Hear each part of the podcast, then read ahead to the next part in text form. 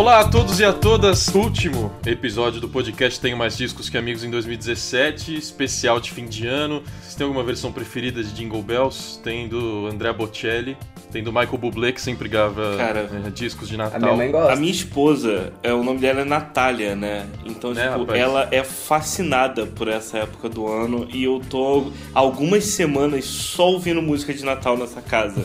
e assim, Michael Bublé é sensacional. Eu estou apaixonado. Tem o Elvis também.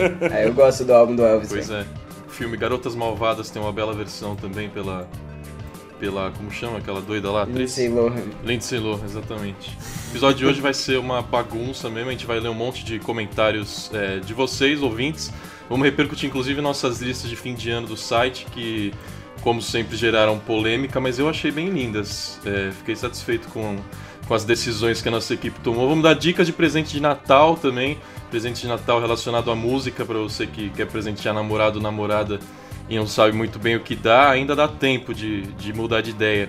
Vamos lembrar os E tá- melhores. já tá começando a ficar atrasado, né? Pô, Pois é, tá saindo, episódio tá saindo já, no dia já- 14. Pô, corre aí, cara. Pode, pode ser de ano novo presente também. É, vou- vamos revelar umas estatísticas aqui do nosso podcast, porque é, esse é o último episódio de 2017. A gente vai fazer uma pausa é, para reformular em janeiro, mas voltamos logo em fevereiro, logo no dia 1 porque já é uma quinta-feira. Então, 1 de fevereiro, estreando a segunda temporada do, do podcast Tenho Mais Disso Que Amigos. A gente já tá pensando em novos formatos, novos quadros. Também vamos começar a fazer muita coisa com imagem, vamos fazer vídeos das nossas gravações, de sessões ao vivo com bandas, vamos fazer lives em estúdio, da gente gravando, da gente editando. Vamos ter uma página para postar tudo isso, para você acompanhar mais diariamente esse nosso processo que hoje é quinzenal, mas que dá um trabalho e a gente se dedica quase todos os dias e a gente quer que você acompanhe e participe de todo esse processo. Então, as novidades vão ser nesse sentido. Participando hoje quase todo mundo. O Tony não pôde porque ele tá, tava cobrindo a Sim São Paulo pelo site, tá, tá em viagem agora. Mas de resto, nossa equipe completa aqui do Rio de Janeiro hoje com a gente, o Guilherme Guedes. Beleza, Gui? Fala Rafa, fala pessoal, prazer estar de volta aqui. Do Rio também, Daniel Pandeló Correa. Beleza, Daniel? Beleza, pessoal. Já aviso que eu estou parcialmente aqui, porque durante essa semana que a gente está gravando o episódio, é a semana que estreia o novo Star Wars e a minha cabeça tá bem focada nisso. No dia do. Você vai na estreia no cinema? Eu vou na estreia, cara. Muito, comprei meu ingressinho, tô muito feliz aqui. E o Matheus de Santa Catarina, Matheus Anderle, eu acho que curte também, né? Curto, curto bastante, cara. Não sei se eu vou conseguir assistir o filme agora na, na semana de estreia, infelizmente. Vou ter que desviar do, dos spoilers aí nas redes sociais. Verdade. Muito, muito bem, muito bem desviado, mas tamo, vamos que vamos, né, velho? Verdade. E é, é um presente de Natal também, né? Se você quiser comprar ingresso pra pré-estreia pro seu namorado, namorada vai curtir já. Com certeza. Olá, meu nome é Clarice, eu sou do Rio de Janeiro.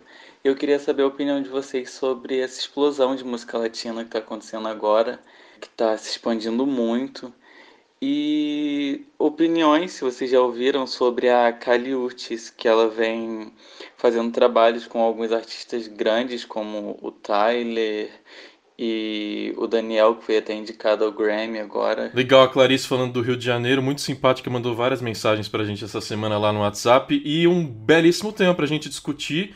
É, poderia render um episódio só pra isso, como a gente tá no último aqui da temporada e já tinha algo programado, vamos comentar, vamos responder aí essa sugestão bacana da Clarice. Que, que anima muita gente que sempre gostou de música latina e agora tá vendo um boom dessa música mesmo no mundo inteiro, né? É, Grande despacito. eu acho até que a, que a Clarice já interagiu comigo no Twitter, que ela também fala da Caliutes, né, na pergunta dela.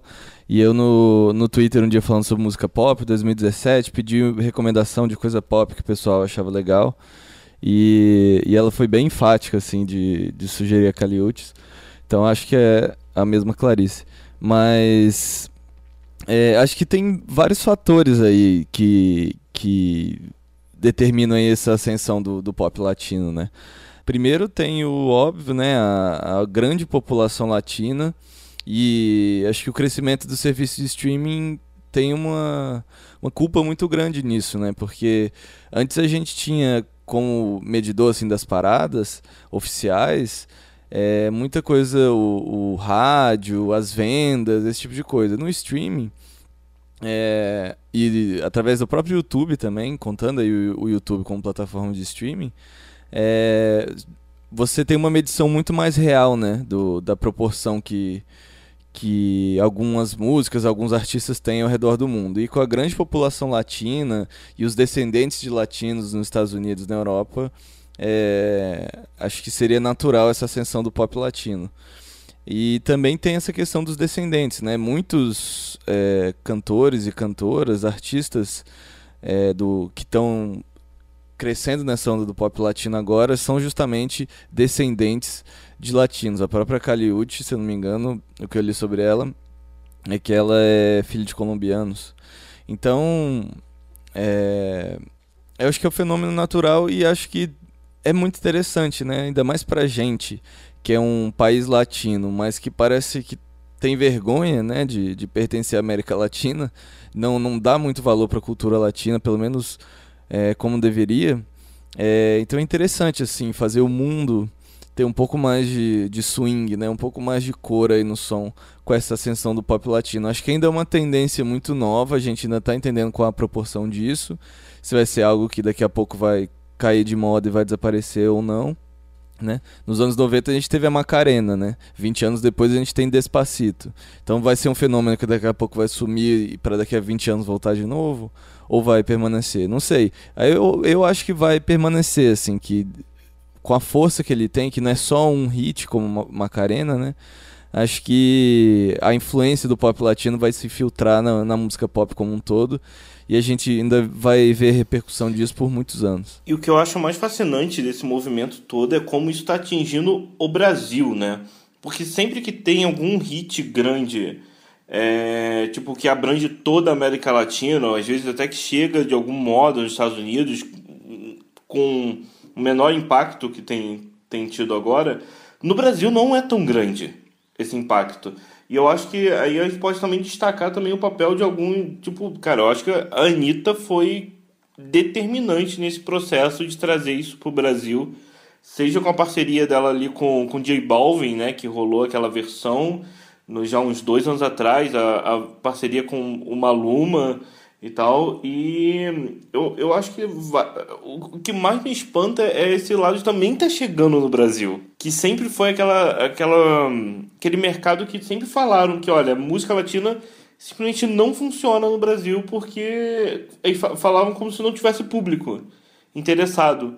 Eu acho que essa onda é inteiramente uma onda que o público tá forçando a indústria a se movimentar para o seu interesse, sabe? É, e depois da Anitta a gente já viu até Cláudia Leite, Ivete Sangalo é, lançando músicas com essa com essa mesma sonoridade né, do, do, do, pop latino. Você acha, Matheus? Sim, e eu acho que uma coisa que, que dá muito certo nisso tudo é que agora tá rolando uma espécie assim, de crossover, né? Entre vários artistas latinos com artistas já meio que consagrados, assim, dos Estados Unidos, da Inglaterra e tudo mais. Tu vê, assim, em uma escala menor a Anitta fazendo isso, né? Agora que ela tá lançando uma série de, de singles com parcerias com artistas e DJs de fora. Como tu também, na, na, no próprio áudio ali da Clarice, quando ela fala sobre a Caliutes, a Caliutes está em todas, assim, né, esse ano. Ela participou do Humans, do Gorillaz, em uma, uma canção muito boa. E ela também teve no. Ela teve né, no último disco do Tyler the Creator, né? No Flower Boy. E é uma parceria que já vem de alguns anos atrás, porque pelo que eu andava lendo sobre ela, ela lançou um EP em 2015 que já tinha também colaborações com o Tyler the Creator, com o Bad Bad Not Good e, e, e outros artistas, sabe? Então eu acho que isso ajuda muito, porque Despacito por si só, ela fez um sucesso estrondoso, mas quando o Justin Bieber lá gravou aquele feat, aquele remix, a canção começou a pegar ainda mais força com o público uhum, lá de uhum. fora, porque uhum. eu acho que boa parte do problema é que o público americano em si, que é boa parte do que dita, né, a música pop mundial, eles ainda eram um pouco mais fechados em relação a isso. Aí agora com Despacito e tudo mais, as coisas estão tão aumentando e tu vê até mesmo a Anitta, por exemplo, fazendo sucesso lá fora com essas novas músicas ou até mesmo com os singles que ela lançou esse ano, até mesmo Sua Cara, né, com, com Major Lazer e tudo mais pô, teve um sucesso muito grande e abriu mais um leque de possibilidades, né? É, eu queria até agradecer aí para nossa nossa ouvinte que eu já tinha ouvido essa menina, a Kelly Woods, no disco do Gorillaz no disco do Tyler, e eu nunca tinha parado para prestar atenção. E eu passei aqui essas últimas duas horas ouvindo e eu achei muito bom. Então, valeu aí pela dica, já, já está salvo aqui para ouvir mais. Clarice, espero que tenhamos respondido. Mande sempre sua pergunta, porque a gente tem tanta coisa para falar que se a gente não receber algumas sugestões, a gente passa batido por alguns assuntos mesmo. Então, obrigado. No WhatsApp também recebemos uma mensagem de texto. Teve um ouvinte que não se identificou, mas ele é do Ceará, final de telefone 2399. Ele deu uma bela sugestão de tema também para um episódio futuro que a gente vai guardar aqui, que é falar dos melhores shows e piores shows da história do Super Bowl o, aquele grande show do intervalo do futebol americano lá nos Pô, Estados é. Unidos, que sempre tem shows legais. Né? É em abril aí, o Super Bowl, já pode fazer expectativas. O time que eu torço. Quem que tá... toca no que vem mesmo? É o Justin Timberlake, né? De novo. Timberlake, né? É, é. E, e, o time que eu torço aí na NFL tá muito bem. Tô torcendo pra que eles cheguem no, no Super Bowl aí, o Saints. Vamos lá, time. é, porque no basquete o time que você tá torcendo tá foda, hein, Daniel? Porra, cara, tá assim. A, o, é, a, a única alegria que eu tenho com o Chicago Bulls nessa temporada é que é a expectativa de que isso vire uma escolha boa de draft é. e o time fique bom daqui uns 5 anos. Daqui uns 5 anos. Pois é. que, que fase. Eu não tô entendendo nada dessa, dessa conversa. tô nessa também, Guedes. No soundcloud.com.br podcasttmdqa a gente recebeu um comentário do nosso episódio de número 10, que a gente falou sobre tributos e regravações. Falamos do Macaco Bong, que aliás está muito bem posicionado na nossa lista de fim de ano que lançou um tributo do Nirvana. A gente entrevistou o Charles Gavan nesse, nesse episódio, inclusive, o ex-baterista dos Titãs, que fez uma versão de Secos e Molhados. E aí o Yuri comentou algo que a gente falou sobre o Bob Dylan, que criticamos o Bob Dylan por, nessa altura da carreira, estar tá fazendo só releituras de Frank Sinatra. O Yuri disse que o Bob Dylan está fazendo o que qualquer músico gostaria de fazer, que é gravar o que sente vontade sem maiores preocupações. E é verdade. Isso é verdade. É. O nosso podcast está com mais de 500 inscritos, gente que acompanha os, os, as nossas novidades quinzenalmente, recebe os episódios direto, é só seguir o nosso feed. É, mais de 2 mil plays e 500 downloads por episódio, gente que baixa para ouvir em outro momento, quando não tem internet, quando está trabalhando, quando está no carro que é uma forma bem legal de, de ouvir o nosso podcast também e que são números lindos para uma primeira temporada de podcast, então a gente está muito feliz. E curioso a gente revelar que alguns dos episódios que tiveram mais ouvintes, que dois deles justamente têm essa temática do feminismo, é, ainda bem. O, o, o, último episódio que a gente falou do macho escroto no showbiz teve mais de 2.200 ouvintes. O nosso quinto episódio, que foi sobre mulheres na música, que a gente entrevistou a Jussara Marçal, fui eu e o Daniel aqui. Pô, que legal, que, que legal cara. É, que, que, conversamos com ela, também mais de 2.200 plays. É, o episódio que teve mais ouvintes na, nessa nossa curta história foi logo o terceiro, que estavam vocês três aqui. A gente falou do Harry Styles, do Paramore e da nostalgia do pop. O Harry Styles que a gente falou lá em junho, julho, e no fim do ano se transformou de fato num dos melhores discos é, de 2017. Então a galera já percebendo lá junto com a gente naquela época, teve mais de 3 mil plays esse episódio. É, a gente entrevistou, além da Jussari do Charles Gavan, a Elza Soares, o Paulo Miklos, o produtor musical João Marcelo Bosco, ele participou aqui com a gente também, as radialistas Patrícia Palumbo e Fabiane Pereira. Foi uma temporada agitada que a gente quer contar com ainda mais entrevistas em 2018, não só de artistas, mas vamos convidar podcasters, é, influenciadores, vamos tentar fazer umas sessões ao vivo com gente tocando música aqui pra gente também, vai ser bem bacana. Então, só agradecer. Muito obrigado mesmo pelos downloads, pelos plays e continuem com a gente. Não, e pô, ia dar os parabéns para você, Rafa, que liderou esse projeto aí, não só apresentando, mas movimentando no, nos bastidores aí, o, nessa primeira temporada, pô, legal pra caralho e muito sucesso aí pela frente. Muito obrigado, gente. Fiquei muito feliz com a companhia de vocês, o apoio irrestrito do Tony X, que é o nosso chefe, e co conseguiu botar esse negócio no ar de novo. Tá ficando lindo e a gente tá muito animado para fazer mais ainda em 2018. Ah, e também tem a Natália Pandeló Correia, importante citá-la, que já participou, fez a entrevista com a Elza Soares. Do último episódio, a Marcela Micelli, a Tainá Maffei, Natália André, que é a nossa locutora que cuida das vinhetas, o Henrique Codonho, nosso ilustrador, que além de fazer desenhos lindos para a gente usar nas capas dos nossos episódios, ele também ajuda a pensar estrategicamente podcast, novos quadros, questões técnicas, planejamento, tudo mais. É, vocês são lindos, obrigado a todos vocês. Mais comentários dos nossos ouvintes, só que dessa vez vamos direcionar nossa conversa aqui para as listas de fim de ano. É, vamos começar com as melhores capas de disco lançadas em 2017. A gente colocou lá na nossa seleção Noel Gallagher, foi uma lindíssima capa, o disco novo dele.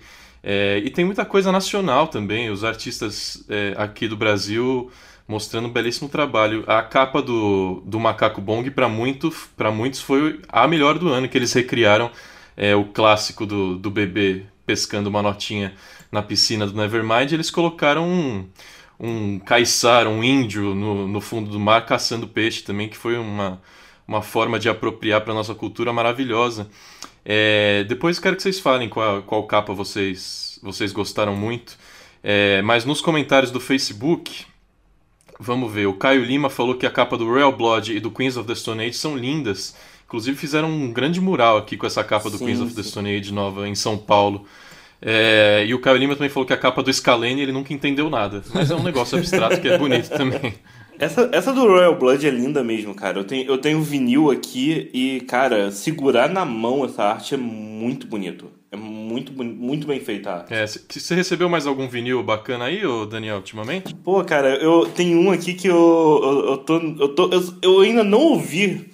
Eu tô aqui no momento, esperando o momento certo nessa break de fim de ano pra ter o um momento religioso, né? Que eu tô com o Dan, do Kendrick Lamar aqui em vinil.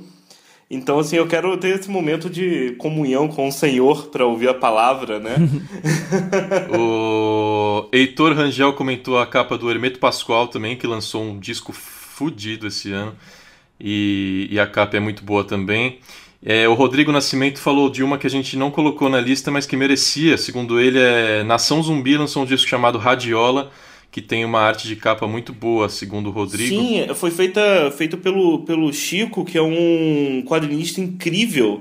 Foi muito curioso, cara, que essa arte de, de capa, eu ouvi falar da arte antes de ouvir do disco, cara, porque é, é, é uma arte muito legal, um, um desenho muito bem feito e eu, eu, ouvi, eu ouvi as pessoas comentando da capa na minha timeline e só depois que eu falei, olha, tem disco do Nação Zumbi, que doideira. Isso é bom. Quando a, quando a capa cumpre esse propósito é porque fez sucesso, né? Cara, eu. Na lista tem o Orc do OCs, que é o, é uma ilustração que é de um cara chamado Robert Beatty.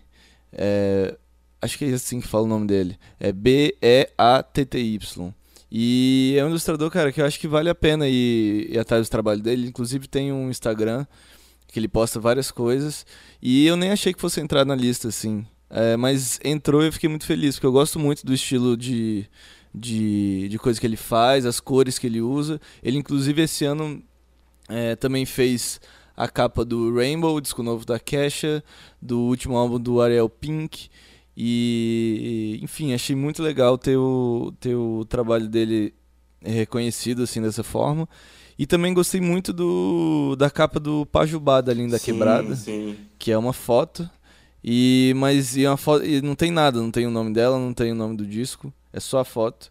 Mas é uma foto extremamente emblemática que tem muito a ver com a proposta do disco e acho que a identidade visual de um álbum serve para isso, né, para complementar a mensagem que aquele disco, que aquela obra vai passar. E acho que nesse sentido, a da Linda Quebrada é perfeita. A, a única capa assim que eu que realmente assim mexeu comigo quando eu vi foi a do Exu, do rapper Baco Exu do Blues.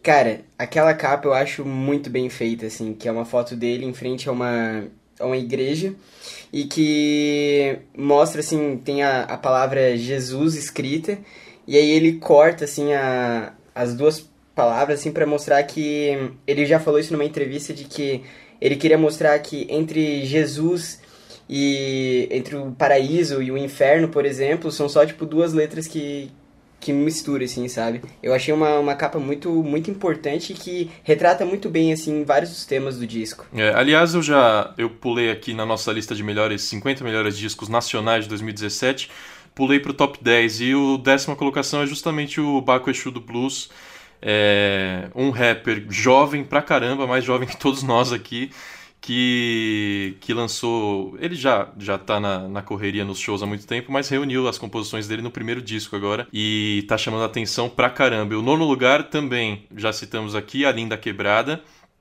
Eu vou, eu vou resumir aqui os 10 primeiros, depois eu vou pedir para vocês comentarem para depois a gente ler os comentários dos, dos ouvintes.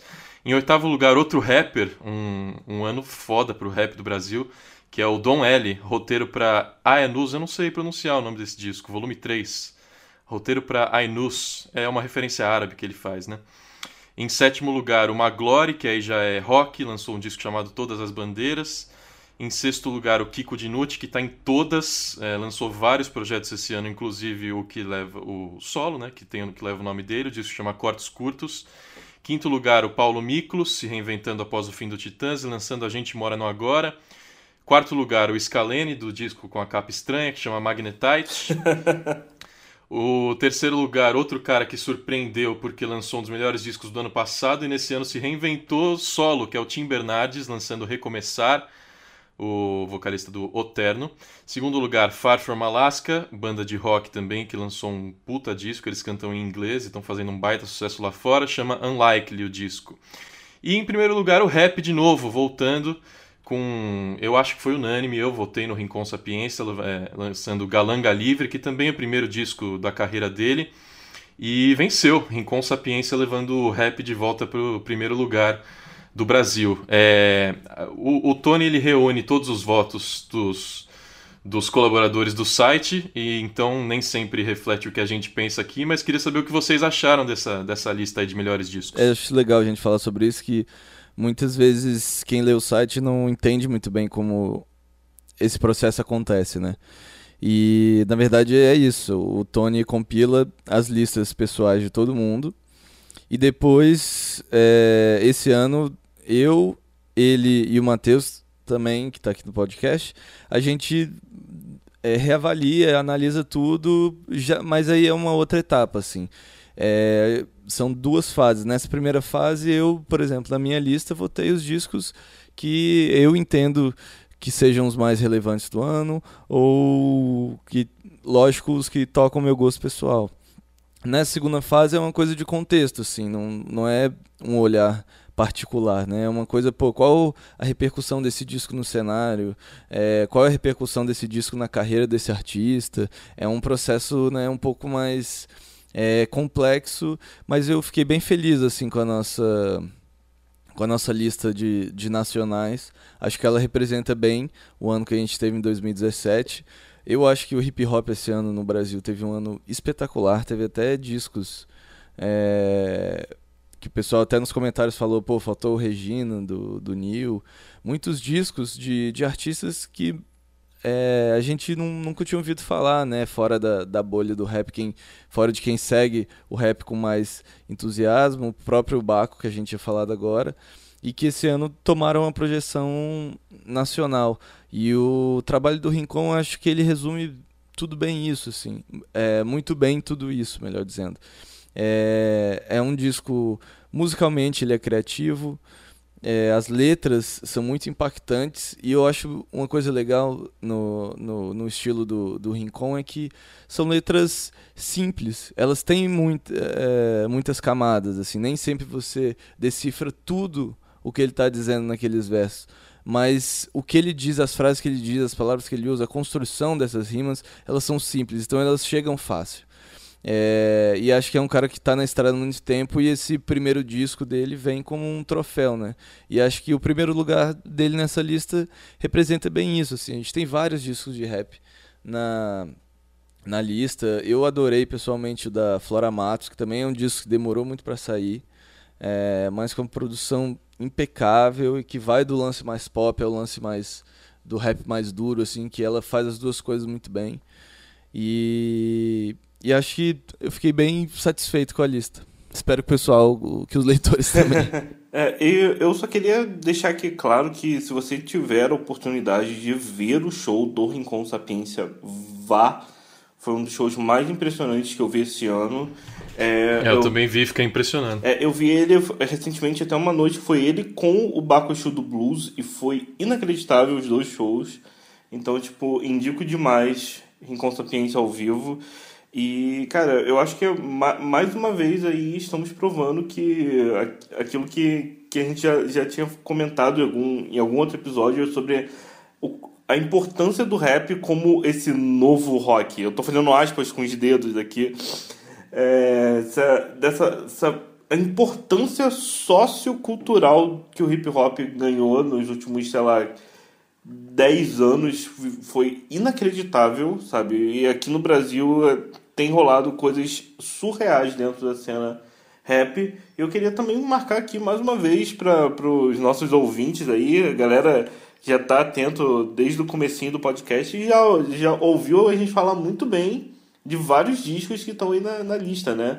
Tem um episódio que a gente basicamente foi sobre o disco do Tim Bernardes, tem um episódio sobre o Paulo Miklos. Então, ó, estamos aqui adiantando tendências. Anteninhas ligadas. Queria, Fala aí, Matheus. Só queria adicionar aqui um pouco, um pouco mais da, da parte técnica ali de fazer a lista. Queria falar pra galera, assim, é muito legal, assim, a resposta que a gente recebe. A resposta especial que a gente recebeu da lista na nacional é bem, digamos, mais receptiva do que a da lista internacional. A, a gente queria daí agradecer a todo mundo pelas recomendações, porque teve muita gente que disse, ah, vocês esqueceram tal disco, tal disco. Mas pra falar bem a verdade, cara, esse nosso top 50, ele foi muito bom e já teve muita coisa boa que teve que ficar de fora, sabe? Fora. É. E é, assim, ó, esse ano foi muito, muito, muito bom. Então, assim, claro que vai faltar um disco aqui, um disco ali. É, tem muita gente assim que às vezes fica um pouco assim, se sente ofendido, né? Porque alguma coisa foi deixada de fora. Mas é que assim, ó, dava para fazer fácil uma, uma lista assim de 100 discos, assim, se deixar. É que é muito trabalho mesmo. Então, tipo, tem muita coisa boa ainda. E o que a gente traz é basicamente assim, um, um geral, assim. É muito legal que teve muita gente nos comentários que falou que que vai ir atrás de muitos discos que a gente colocou, que não conhecia muita coisa. Então, assim, é, é bom ir apoiando, assim, esses novos músicos, esses novos artistas que estão aparecendo, porque a nossa cena ainda é muito boa, mas tem muita coisa que ainda não faz essa transição boa pro, pro mainstream, sabe? Então, assim, tem muito artista aí que merece dar, dar aquela atenção especial, ir no show, né? Apoiar. Então, valeu aí todo mundo pelo apoio. E a gente espera que com essa lista vocês tenham aí, pelo menos aí pelo resto do ano, assim, esses últimos dias, dê uma, uma pesquisada sobre alguns dessa, dessas nossas escolhas. É que, até porque tem uma galera que fala, meu Deus, não rolaram 50 discos bons esse ano, como que vocês fizeram essa lista? E falou, cara, sério, onde vocês andaram, sabe? Dava para fazer uma lista de top 50 só de hip hop, sabe? Então, é... Yeah. Complexo. Eu adorei o comentário que teve na, na de internacionais que o cara falou. Ah, 50 discos lançados. Botaram todos os discos lançados de 2017 e falaram que foram os melhores. Caraca, teve dia desse ano que saíram 50 discos só num dia, no mesmo dia. Teve um monte de sexta-feira maluca aí que você abria o Spotify, alguma coisa assim, e tinha lá, você queria ouvir tipo 25 discos lançados naquele dia. Então, não, né? não, e é o que o Matheus disse, a galera nos comentários dessa nossa lista são muito receptivos, muita gente agradece pelas recomendações que a gente faz.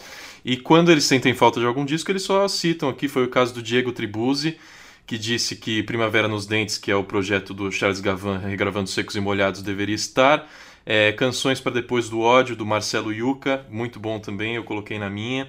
É, o Caio Costa lembra do Tijolo por Tijolo do Brasa, que é o segundo disco da, da banda Brasa, que é aquela reminiscente do Forfan, que está fazendo um reggae maravilhoso, eu gosto muito dessa banda. É bem bom. É, Luciano Saito lembra do Mano Brown, que lançou Bug Nipe esse ano, um disco mais dance, mais disco. Não, foi... na real, olha é. que. É, Léo, é, deixa eu abrir aqui um adendo. Eu ia falar isso na, na, nos comentários das, das listas internacionais, porque apareceu lá alguns comentários bem, bem, bem horríveis, mas então já vamos puxar aqui. É.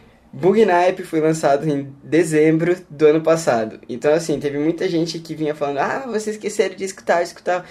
Teve disco que a galera tava cobrando da gente que foi lançado tipo em dezembro, novembro do ano passado. A gente não usa o esquema do Grammy, que é tipo de outubro a outubro, que tipo de outubro do ano passado pra cá entra. Não, não é assim. Então, tipo assim, vai entrar de janeiro a tipo o, o finzinho de novembro, que é o tempo que dá assim pra gente ouvir o disco, assimilar ele e tudo mais. Tipo, até no máximo comecinho de dezembro. Agora sim, se o artista lança um álbum ali pelo meio de dezembro até o final do ano, infelizmente não tem o que fazer, né, velho? É. É, Não dá tempo de você ouvir o disco, é. assimilar ele e, tipo, colocar ele lado a lado e dizer assim, não, esse disco realmente merece estar na lista, porque é muito pouco tempo, sabe? Então é só isso mesmo. Muito obrigado. É, e, a, e a gente confunde também, né? Fim de dezembro a gente acaba esquecendo. Mas você tá perdoado, viu, Matheus? o, o Alan Bartoluzio também falou do Marcelo Yuca, Canções para Depois do Ódio, e lembrou outro trabalho do, da Jussara Marçal, que é Sambas do Absurdo, que ela gravou junto com o Gui Amabis e o Rodrigo Campos, que também é um belíssimo dia. É um disco todo numerado, né? Samba 1, Samba 2, Samba 3, muito legal. É, internacionais pra gente sentir um pouquinho de ódio dos Ai, nossos ouvintes agora. É, já pulei pros, pro top 10 aqui também, então vamos lá. É, entre os 50 melhores discos internacionais de 2017, segundo Tenho Mais Disco que Amigos, responsabilidade toda do Matheus Zander. o Julian Baker, a Julian Baker é uma moça de 22 anos de idade que faz um indie rock, é, tá na décima posição. É, At the Drive-In lançando Interrail, a banda da, da- qual Tony X é fanático e que lançou realmente um grande retorno. É, foram 17 anos longe. E aí o At the Drive-In, que é uma banda de hardcore, lançou Interrail em nono lugar. É, a rapper, como se diz? SZA. Cisa, Cisa. Cisa, 27 anos de idade, que também lançou a estreia dela. É, faz um rap com, com RB, misturado com pop também. E que foi um grande destaque, até porque ela, é, ela trabalhou com outros grandes nomes do gênero, como o Kendrick Lamar, em oitavo lugar. A Saint Vincent, outra mulher, olha que maravilha, lançando Mass Seduction, que também é um belo disco de rock indie. A Saint Vincent, uma grande cantora e guitarrista, em sétimo lugar.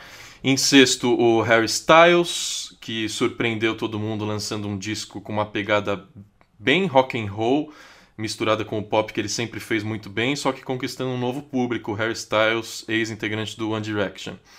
Mose Sumney lançando Aromanticism em quinto lugar. É, é um cara do R&B também, um cara do jazz, é, que o Guilherme fez uma resenha sobre ele, depois ele comenta aqui melhor. Em quarto lugar, LCD Sound System, também retornando depois de bastante tempo. É, eles tinham acabado em 2011, voltaram em 2015, e aí veio o primeiro disco de inéditas agora, que é o American Dream. Em quarto lugar, a banda de, de rock, punk, new wave, o LCD Sound System. Em terceiro lugar, um disco que a gente falou é, nos grupos do Tem Mais Disco que Amigos o ano inteiro, é, pela força sombria e poderosa que esse disco tem, que é o A Crowd Looked At Me, do Mount Erie. O Mount Erie, que é um codinome para um cantor só, que é o Phil Elverum, e lançou um disco bastante pessoal, falando do- da batalha dele contra a depressão, depois que ele perdeu a companheira, e o disco é uma confissão, assim, um negócio bastante intenso mesmo, em terceiro lugar. E aí, os dois primeiros, que para mim seriam invertidos na minha lista, mas na opinião de todos e na curadoria dos nossos companheiros aqui, ficaram em segundo lugar Kendrick Lamar com Damn e em primeiro lugar Lorde com Melodrama. E aí, pessoal? Eu posso falar aqui já, Rafael? Então, eu já vou listar aqui, porque ne- neste belo recinto deste podcast, creio que estávamos nós também. é, Criou-se uma lenda que assombrou eu e o Guilherme durante todo esse ano, que foi a lenda que a gente odeia a Lorde. É, mas a, a gente derrubou a isso gente aqui falou- no podcast mesmo. A gente, a gente tá do lado de você. É, que foi. A gente fez um- Naquelas, né? É, a gente falou sobre o, o, o melodrama num episódio sobre pop, isso lá em julho, eu me lembro que foi no dia do rock, né, que a gente lançou um podcast sobre pop. E que eu, eu, eu falei que, cara, o disco da Lorde não bateu em mim, assim. É, eu, eu ainda tô esperando esse momento que vai bater o disco. Eu acho um disco bom, só que eu acho que primeiro não, não bate o primeiro disco dela e esse segundo disco é um bom EP. Mas eu já tô, já tô jogando isso aqui pra, pra polêmica, pra, pra ver que o Matheus escreveu um belíssimo texto que é basicamente assim, um guia pra, pra você aprender a gostar desse disco. Então eu quero que ele defenda aí esse disco está em primeiro lugar. É, eu até brinquei com o Matheus que depois do texto dele vou dar a quarta chance pro disco, porque eu vi a primeira vez, não me bateu, ouvi a segunda, hum, aí com toda a falação em torno dele no, no, no nosso grupo no WhatsApp também, eu falei, pô, vou dar terceira chance para esse disco, não é possível, tem alguma coisa que eu não tô conseguindo captar, porque as pessoas estão achando esse disco incrível, e não rolou. E aí acho que depois da, da lista e depois do, do texto do Matheus, eu vou dar essa quarta chance. Eu achei a performance da Lorde no disco brilhante. Eu gosto muito dela como vocalista, como compositora. Mas eu achei a produção fraca, né? A produção do Jack Antonoff, que inclusive produziu também o da St. Vincent, que está no nosso top 10. É mas eu não. Eu entendo a intenção dele, a intenção da Lorde. É uma sonoridade diferente do primeiro disco, né? Uma coisa menos sombria, menos com menos silêncios, menos vazios, mais dançante. Mas eu gostava tanto do, do primeiro disco, tava no, não, não precisava repetir aquilo, né? Mas tava querendo alguma coisa que mexesse um pouco mais comigo musicalmente, não só na parte das letras. Musicalmente eu achei meio genérico em algumas partes, assim. Não fosse a Lorde, é, poderia ser várias outras cantores, outros cantores de pop é, cantando sobre aquelas bases, né? E isso Concordo. tira um pouco da minha Concordo. É, animação em relação a esse disco especialmente. Uma coisa que eu, que eu parece que eu reparei na internet, pesquisando várias opiniões assim, né, sobre o melodrama, é que parece que o Jack Antonoff é um negócio meio ame ou odeie, né, para muita gente. Porque eu vejo muita gente falando assim que gostaram muito do, da direção que ele teve com a Lorde, com a Saint Vincent, né, nos novos álbuns delas. Mas eu conheço muita gente que basicamente passou a odiar os discos, assim, porque simplesmente não consegue é, gostar, assim, do, do trabalho que ele faz. Porque é um negócio muito mais pop, né? É um negócio um pouco, principalmente no caso da Saint Vincent, se tu compara com o último álbum que ela tinha lançado antes, né, o, o homônimo, é uma direção completamente diferente não chega a ser que nem o da Lorde, no quesito assim de, de, de dançar, de, de ser um negócio bem, bem pop, mas ainda assim tu dá para notar bastante a, a diferença, né? Eu não sei se tem alguma coisa que eu possa falar sobre o melodrama aqui que eu já não tenha falado no podcast, ou então no, na, na lista do site, ou até mesmo lá no, no, no texto e tudo mais. Então, eu só vou dizer assim, ó, quem ainda tiver na dúvida, tenta dar uma olhada lá no, no texto que eu falei. Eu falo um pouco mais sobre esse lance do Jack Antonoff, da produção. Para mim, a produção ela foi acertada, principalmente por causa das influências. Eu acho que a, a loja ela teve um pouco mais de liberdade para fazer o que, ela, o que ela queria ali, com algumas coisas de samples e de produtores envolvidos no trabalho. E eu acho que, no geral, o melodrama ele parece ser meio que uma, uma evolução natural do Pure Heroine, porque com 16 anos, a Lorde, quando ela lançou o primeiro disco, ela tinha um, um, jeito, assim, muito mais, assim, intimista, por assim dizer. Ela parecia uma pessoa muito mais tímida. E nesses últimos quatro anos, ela basicamente mudou completamente. Ela é uma pessoa muito mais comunicativa. Você percebe isso só de ver uh, vídeos de apresentações ao vivo dela. Ela tá muito mais animada, ela tá muito mais comunicando com os fãs, ela parece estar tá muito mais solta. E eu acho que o melodrama ele representa muito isso. É uma nova fase da vida dela, uma fase mais dançante onde ela basicamente passou os últimos quatro anos tendo um monte de experiência de vida, de ah, é, coração partido, e de festa, e problemas com amigos e tudo mais. E isso tudo acabou culminando num, num álbum muito mais, assim, eu sinto muito mais intimista, e no quesito lírico, e ao mesmo tempo muito mais expansivo no sentido musical da coisa. Eu gostei bastante do disco. É, e falando sobre o, o Jack Antonoff, é, eu acho interessante que é isso que o Matheus falou, né? Ele, a produção dele é, cai bem nesse lugar, assim. E apesar de eu, por exemplo, não ter gostado do trabalho dele no disco da Lorde, não ter mexido muito comigo pessoalmente, é, se você pega o Reputation da Taylor Swift, é, o disco ele tem basicamente duas frentes sonoras, assim, uma parte produzida pelo Max Martin e pelo Shellback dois grandes produtores do pop atual, Max Martin, um messias aí da música pop, né? E a outra parte produzida pelo Jack Antonoff. E a parte que eu acho justamente mais interessante, mais criativa do disco, musicalmente, é, são as músicas produzidas pelo Jack Antonoff. É, tem o primeiro single lá, Look What You Made Me Do.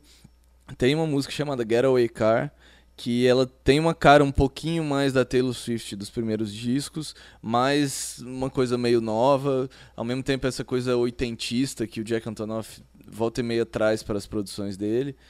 E então assim, acho que é muito a, a questão da combinação, né? É, eu pessoalmente não gostei tanto dele com a Saint Vincent também nesse novo álbum. Mas com a Taylor Swift, na minha opinião, funcionou. Então acho que vai muito de cada um, né? É. E os nossos ouvintes, é, até que não tem tanta, tanta raiva assim. O pessoal quer mostrar a opinião deles. o Bruno Fonseca diz que acompanha a lista há anos e que dessa vez ficou decepcionado. Ele sentiu falta de é, citarmos Kasabian e Spoon, por exemplo. O Felipe Siqueira diz que a lista também não agradou a ele. Faltam U2, Erasure e disse que o do Liam Gallagher merecia uma posição melhor. Está na nossa lista, mas segundo ele deveria estar mais à frente. O irmão Gallagher à frente do. Aliás, ficou à frente do Noel na nossa lista, o Liam, é, surpreendentemente.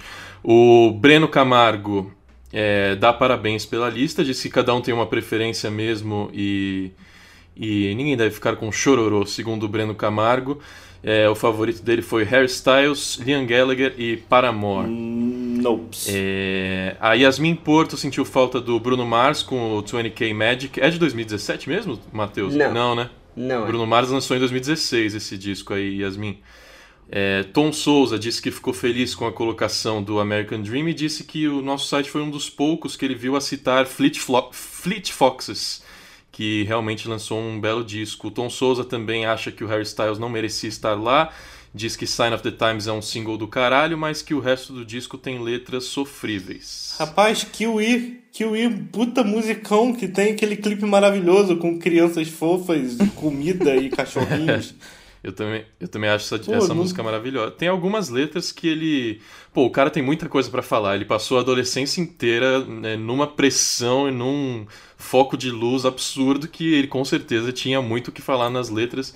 Inclusive, alguns dizem que ele fala de um relacionamento amoroso, possível relacionamento amoroso com outro integrante do One Direction. É, dizem que Two, Two Ghosts é uma música para um outro integrante do One Direction.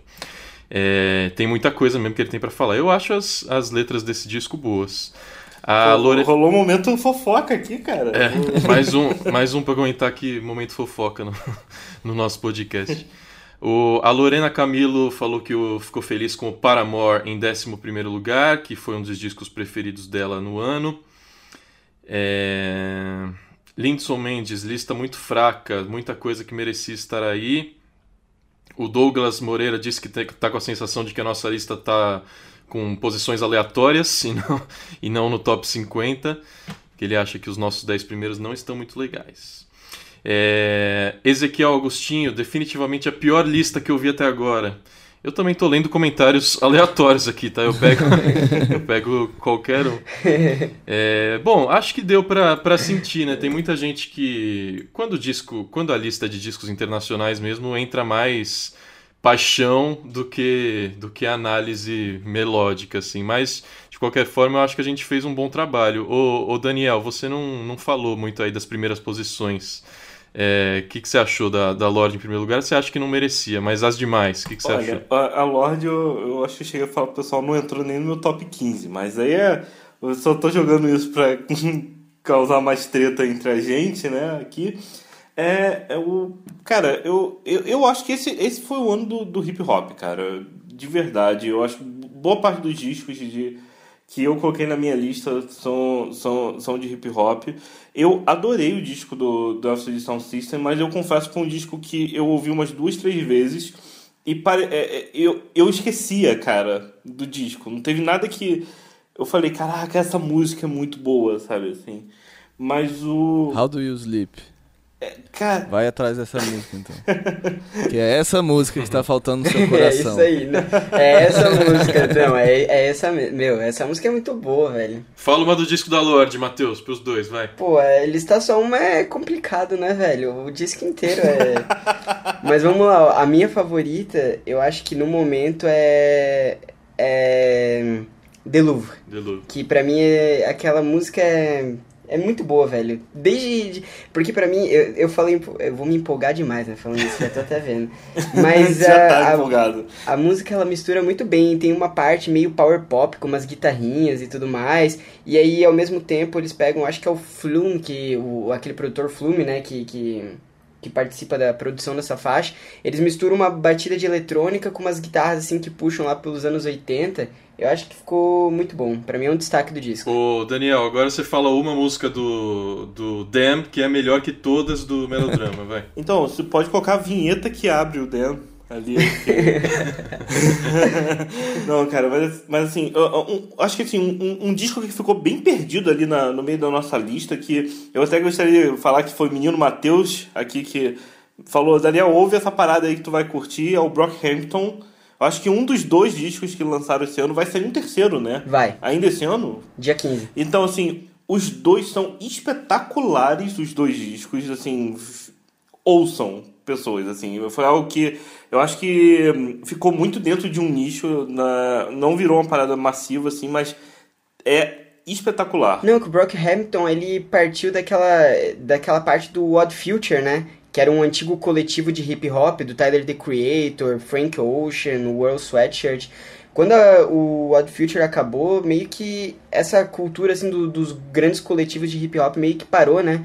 Aí o Brockhampton agora surgiu e eles não têm vergonha de falar que, que eles são tipo uma vertente mais pop assim do hip hop. Eles se chamam, eles se intitulam uma boy band. Eles dizem que eles são uma boy band americana. E é basicamente 10, 15 rappers que vão se revezando ali nas músicas e já lançaram dois discos esse ano e vão lançar mais um agora dia 15. Eu acho que é um, é, é um grupo muito bom, assim. E eles estão falando que eles vão acabar as atividades esse ano, né? Depois de lançar o último disco. Eles vão terminar a última turnê no ano que vem e aí eles querem pendurar. E cada um vai partir pra sua carreira solo. É, e aí a gente vai ganhar 10, 15 discos, né? é isso aí. É, eu acho isso legal pra caramba, porque, pô, você mencionou três caras aí do Odd Future e tem vários outros, mas que os três lançaram é, carreiras, trabalhos incríveis, né? Depois do, do trabalho deles no Odd Future. E até, é, eu lembro quando surgiu o Odd Future, eles é, vieram ao Brasil, inclusive no SWU, é, já sem o Frank Ocean, mas o Tyler tava. E o impacto era muito menor assim do que a gente tinha no a gente teve depois na carreira solo de todos eles. Então acho que eu ainda não sou tão familiarizado com o trabalho do Brockhampton, ouvi uma outra coisa, achei bem legal, mas é, espero que venha aí realmente mais vários discos solo muito interessantes pela frente. Eu queria só comentar que a gente estava comentando do nosso top 10, tem muita coisa ali que eu acho legal, né? Tipo, a gente trabalhou na lista, infelizmente muita gente não gostou, mas acontece. É... E eu acho que no trabalho de lista tem umas coisas assim, às vezes a gente. É, que o cara falou, ah, parece que tem umas posições aleatórias. E, cara, na hora, na hora de montar a ordem numa lista como essa, a gente pensa muito até em justamente dar mais destaque a alguns álbuns é, menos conhecidos, justamente porque a gente acha que eles talvez não tenham tido a repercussão que a gente considera que, que eles mereciam ter, né?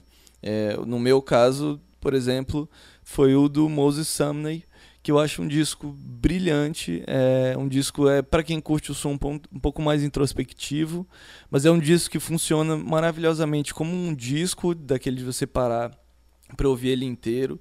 Todas as, as músicas, ele é praticamente um disco conceitual em cima desse termo do, do aromanticism, né, do arromanticismo, de uma pessoa não romântica que não consegue desenvolver sentimentos românticos é, pelos outros. E, e também funciona como singles, assim, você pega faixas soltas do disco e todas elas são muito bem construídas. Ele trabalhou com vários produtores nesse disco. É um disco que vai desde a coisa mais é, clássica da canção, romântica, né, ironicamente, até já umas coisas um pouco mais de vanguarda, usando o jazz contemporâneo, um pouco de eletrônica. É, então eu acho assim um disco brilhante que por uma série de razões não teve o, o hype de outros trabalhos. Na hora da lista a gente, pô, vamos botar esse disco aqui porque a gente acha que ele é merece ser mais ouvido. E a gente sabe até, inclusive, que muita gente, quando abre uma lista dessa, vai direto para a última página para ver o top 10, qual a primeira posição e nem liga pro resto. Né?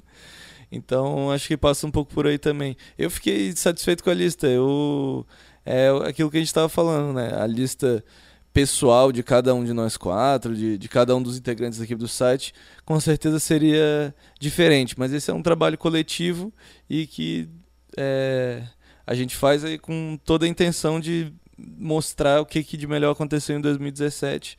Espero que, apesar da decepção, que as pessoas se interessem ali pelos discos que elas não conheciam e... Pra conhecer mesmo, né? Parar, é. salva aí esse disco pra ouvir. É, uma, uma das coisas favoritas que eu tento ouvir muito, assim, os lançamentos, ouvir as coisas à medida que elas são lançadas ao longo do ano, mas eu religiosamente há muitos anos tenho essa fase, no já em dezembro, que eu começo a, a, investigar as listas dos sites que eu gosto, dos sites que eu acompanho, e começo a abrir todos os links dos discos que eu não conheço. E aí, nisso, tem muita coisa que eu não gosto, muita coisa que não, não, não fica, mas eu sempre descubro muita coisa que talvez se eu tivesse descoberto antes, entraria na minha lista de 2017, né? Então, sim, sim. É, é um, acho que é um exercício legal para todo mundo. É um trabalho legal pra caramba. Eu, a gente que não, que não participa desse último processo aí fica ansioso esperando. Eu fico o ano inteiro esperando a lista de melhores do ano porque serve como um guia mesmo. Eu até postei esses dias no meu Facebook, o Daniel comentou, uma banda que eu descobri através da lista nacional do, do Tem Mais Disco que Amigos, que é o Sound Bullet, né, Daniel? Lançou um disco chamado Terreno, lindo, que, que eu descobri por causa disso. Achei a descrição bacana ali que vocês fizeram e, e fui atrás, coloquei no meu radar e descobri uma banda nova. Então é, é, o trabalho é mais de aceitação do que de crítica, né? A gente tem que é, ir atrás mesmo. E tem um ano inteiro para ouvir, até a lista de 2018 sair no ano que vem. Vocês têm 11 meses aí para ouvir tudo que a gente falou em 2017. Então, se tiver qualquer recomendação, é qualquer dúvida verdade. também. É uma dica boa de verdade você entrar na, lá na lista, principalmente na nacional, cara, para você notar o, o, o nível altíssimo da produção atual, cara. Então, vale muito. Vamos botar o Jingle Bells de novo para a gente falar de presentes de Natal. E o que vocês viram de lançamento de box, não precisa ser lançamento, mas pode ser coisa que está à venda aí é, em livrarias, em lojas de disco, pela internet, que às vezes passa batido, mas que pode ser um baita presente de Natal para quem curte música e filmes e séries e outros temas que a gente trata no, no Tenho Mais Discos que Amigos. Quem quer começar aí com dicas de presente de Natal? Rapaz, eu, eu vou lá que eu, eu confesso que eu não tinha pensado um, um presente assim específico, porque eu sou muito ruim com essas paradas. Mas assim, é, tem. Eu, eu acho que assim, é, essa época. O fim do ano, né? Amigo oculto, né? É a época mundial que você dá CD para os outros. Porque em geral o CD tá naquela faixa de preço do amigo oculto, sabe?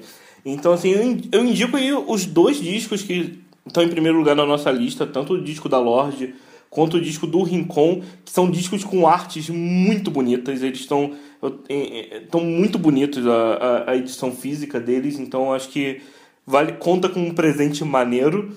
E eu acho que teve um, um disco, um, um, um, livro aqui que até eu até falei mal aqui desse disco, desse livro aqui quando a gente comentou que foi o livro do Caetano, Verdade Tropical que eu falei que é um pouco chato, mas que vale a pena a leitura. Mas é uma edição nova pela Companhia das Letras que tá tão bonita, cara. Que eu tenho o livro e eu já parei na livraria, segurei ele na mão umas duas vezes e quase comprei, assim porque tá realmente muito bonito e é aquele presente que você vai entregar para alguém e vai fazer presença, sabe? O, Eu... o Tony, o, desculpa Gui, o Tony X gravou um, ele não pôde participar, mas ele deixou aqui as dicas dele de presente. Vamos ouvir o que diz aí o editor do Tem Mais Disso Que Amigos. Fala, Rafa. Tony X aqui. Queria ter participado desse podcast, não deu certo, mas Vou deixar minhas dicas de presente de Natal. A primeira delas é a loja do Tenho Mais Disco que Amigos. É, a gente tem uma parceria com a Chico Rei e por lá a gente tem muito produto bacana para dar nesse Natal, que vai desde camiseta, caneca, almofada, pôster, é, até caderninho de anotação, tudo com a temática de disco de vinil, música e o logotipo do Tenho Mais Disco que Amigos também. Então você pode acessar lá o tmd.qa barra loja tmdqa e encontrar todos esses produtos à disposição. Se você quiser entrar pela Chico Rei também, é só entrar pelo site oficial deles e encontrar a nossa loja por lá. A segunda dica que eu dou é uma dica baratinha e que eu tenho certeza que você vai deixar muito fã de música feliz se você der esse presente. É, a minha dica é dar uma assinatura premium de um serviço de streaming de música. Pode ser o da sua preferência, pode ser a Deezer, pode ser Spotify, pode ser Apple Music, mas dá um período aí de assinatura premium de um serviço de música a quem você gosta, porque é barato, a pessoa vai ter acesso a milhões de músicas a hora que ela quiser e de repente vai criar um novo hábito dela já continuar assinando depois que acabar o período que você der de presente. Certo? Feliz Natal para todo mundo e que 2018 seja foda. Abraço. Gui, Guilherme Guedes, sua vez, fala aí. Cara, eu indico é um box do Gilberto Gil que saiu esse ano, chama Anos 70 ao vivo. Ele tá custando na faixa ali dos 100 reais, mas se você não, não quiser gastar esse dinheiro, ele tem no serviço de streaming. Mas tem três, é, são três discos, como eu falei, cada um com um show do Gil nos anos 70. Um na Bahia Uh, um no Rio de Janeiro, se eu não me engano, e outro em São Paulo. Esse de São Paulo, inclusive, é um show emblemático na carreira do Gil. Ele na USP em 73, é, ditadura militar todo vapor, e é ele, é, voz e violão sozinho no, na USP, e inclusive durante a gravação você ouve as pessoas pedindo para ele cantar Cálice, do Chico Buarque, né, um grande manifesto contra a ditadura. E aí ele daqui a pouco ele fala daquele jeito dele, né? Não, mas eu não vou cantar Cálice porque eu não sei a letra. e aí alguém joga um papel na mão dele com a letra de Cálice escrita à mão e ele tá bom, vai lá e ele canta. E essa música tá no, nesse disco. São três discos, tem esse voz e violão com um teor político muito forte, tem ele é, com banda também. Então, acho que dá pra você ver várias facetas do trabalho do Gil nesses três discos. Os três shows são brilhantes, cada um à sua maneira. E eu indico muito esse presente, então. Minha, minha dica era quase muito parecida com a sua, Gui. Eu achei um box aqui lançado pelo selo Descobertas, que é Descobertas é com I, fazendo um trocadilho com discos.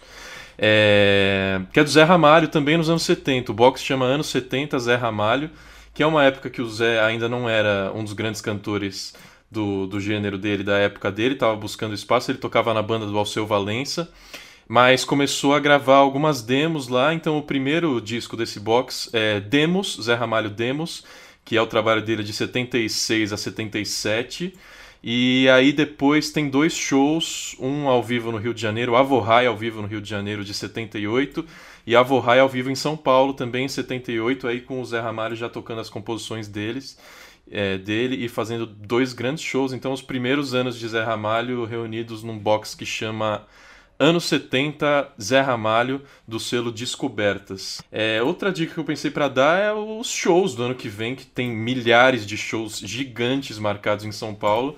Sim. Muitos com... pro fim do ano, né? Rapaz, 2000... se você comprar é. um, um, algum ingresso, né? Então, rapaz. Pô, é um presentaço, cara, porque tá caríssimo. Exatamente. E muitos shows que, que vão acontecer lá para setembro, novembro de 2018, os ingressos começam a vender agora. Inclusive o do Roger Waters. É, vai ter muita gente que vai querer ir por ser uma baita lenda do rock.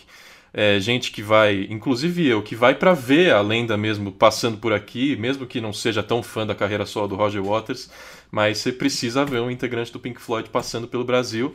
E a venda para o show do Roger Waters é, no ano que vem no Brasil começaram agora, no meio de dezembro. Então é, dá até para pegar um preço promocional. Agora, pré-venda é uma, uma boa dica para para presente aí no fim do ano. Matheus, você. Não, é que eu só ia falar que no dia que tá saindo esse episódio vai ser o dia que começa a venda do, do Radiohead. É, então, assim, quem quiser me dar de presente também aí, os ouvintes. Ô, louco. Fazer um rateio. Então, o, eu ia falar, é, é um pouco na linha aí do, do Daniel. Eu ia trapacear um pouco aqui. O presente que eu ia falar seria assim, ó. Eu, como eu sei que vão ter conhecido os meus ouvindo esse podcast, oi mãe. Então, assim, eu fico. uma dica aí que fica: tem um livro chamado Our Band Could Be Your Life, de um autor chamado Michael Azerrad, que é um, um, livro que eu já tô de olho faz muito tempo, porque era um pouco complicado de conseguir por aqui, porque ele só tem em inglês, ele é importado, mas agora a Amazon tá, tá trazendo ele pra cá. É, ele fala sobre várias bandas do, da cena do rock alternativo dos anos 80, desde 1981 até 1991. Ele tenta procurar um pouco as bandas que estavam fora do mainstream, tipo, por exemplo, Sonic Youth, Fugazi, Dinosaur Jr., Black Flag, Husker Du, The Replacements. Ele pega toda essa cena, toda, é, todos os detalhes com os fãs assim da, dessas bandas e ele faz todo um relato sobre sobre a cena do rock alternativo que às vezes não recebeu a devida atenção e que ultimamente vem recebendo muito mais assim o apreço do público que às vezes não era no mesmo nível né antigamente. Hoje em dia bandas como por exemplo Fugazi são lendárias e conhecidas assim por muita gente mas que por exemplo na época tocavam assim em bares para 20 30 pessoas né. Era uma cena muito do it yourself né e então esse livro parece ser um, um, bom relato, então né, quem for meu amigo aí quiser me dar algum presente de fim de ano, né, mãe? Estamos aí.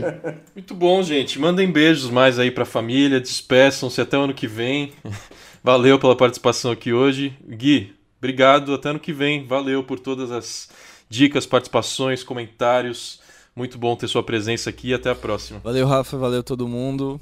É, 2017 foi um ano meio conturbado, difícil, mas espero que todo mundo tenha achado pequenas felicidades ao longo do ano e que 2018 seja um ano muito legal para todo mundo e com mais podcast do Tema Disco Amigos. Seus votos de fim de ano, Daniel? Eu só espero que eu, eu, eu vários momentos esse ano pistolei, né, com a humanidade, então espero que todo mundo tenha um 2018 em que o mundo seja menos cuzão.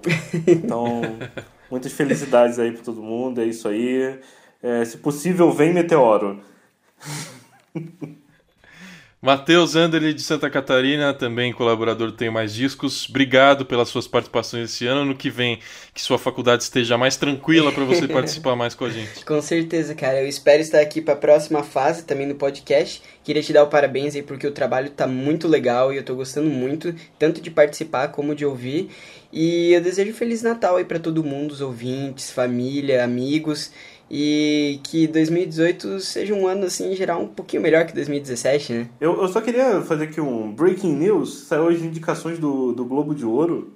E é engraçado que, o, que aquilo que a gente estava comentando sobre o macho escroto, eu acho que já deu resultado.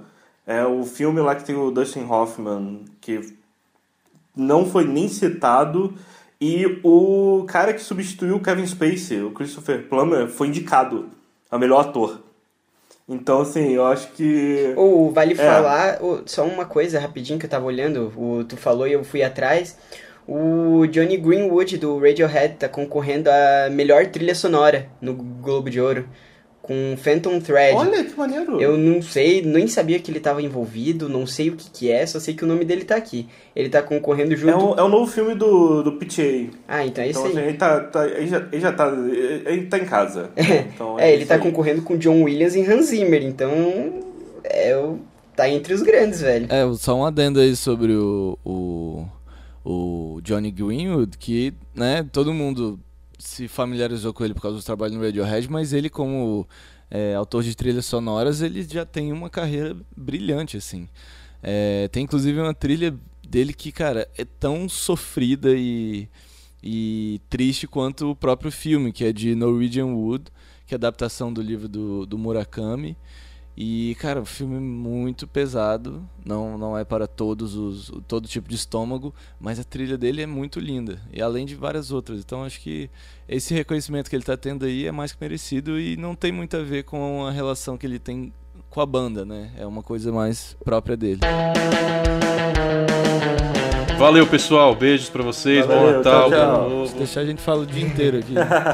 Valeu. Boa. A voz nas vinhetas foi da locutora Natália André. Ilustrações do episódio pelo designer Henrique Codonho. Os contatos dos dois estão também na descrição desse episódio, assim como o meu contato, que é pelo Instagram, rafadpteixeira. Também estão na descrição desse episódio as músicas que a gente usou para sonorizar ao longo do programa. Aqui. Primeiro de fevereiro é a data em que estaremos de volta, uma breve pausa, férias para vocês e pra gente, pra gente pensar em novidades, trazer um programa ainda melhor em 2018. Primeiro de fevereiro já é logo uma quinta-feira, então estaremos aqui com o 18º episódio da história do podcast TMDQA e o primeiro da nova temporada. Então fique ligado, acompanhe o Tem Mais Disso Que Amigos nas redes sociais. De uma forma ou de outra você vai ficar sabendo o que a gente está planejando para o ano que vem. E não desista de nós, continue sendo nosso ouvinte maravilhoso, é, que, como eu já disse, tem dado números incríveis pra gente e a gente quer continuar crescendo. Então, valeu para você que descobriu um podcast novo, que descobriu o podcast como mídia de forma geral. Espero que você descubra outros programas que existem por aí pelo Brasil falando de música, que também são incríveis e continue nessa podosfera brasileira assim como a gente quer continuar somando. Valeu, obrigado por você que ficou até o fim. E até ano que vem. Feliz Natal, feliz Ano Novo. Tchau!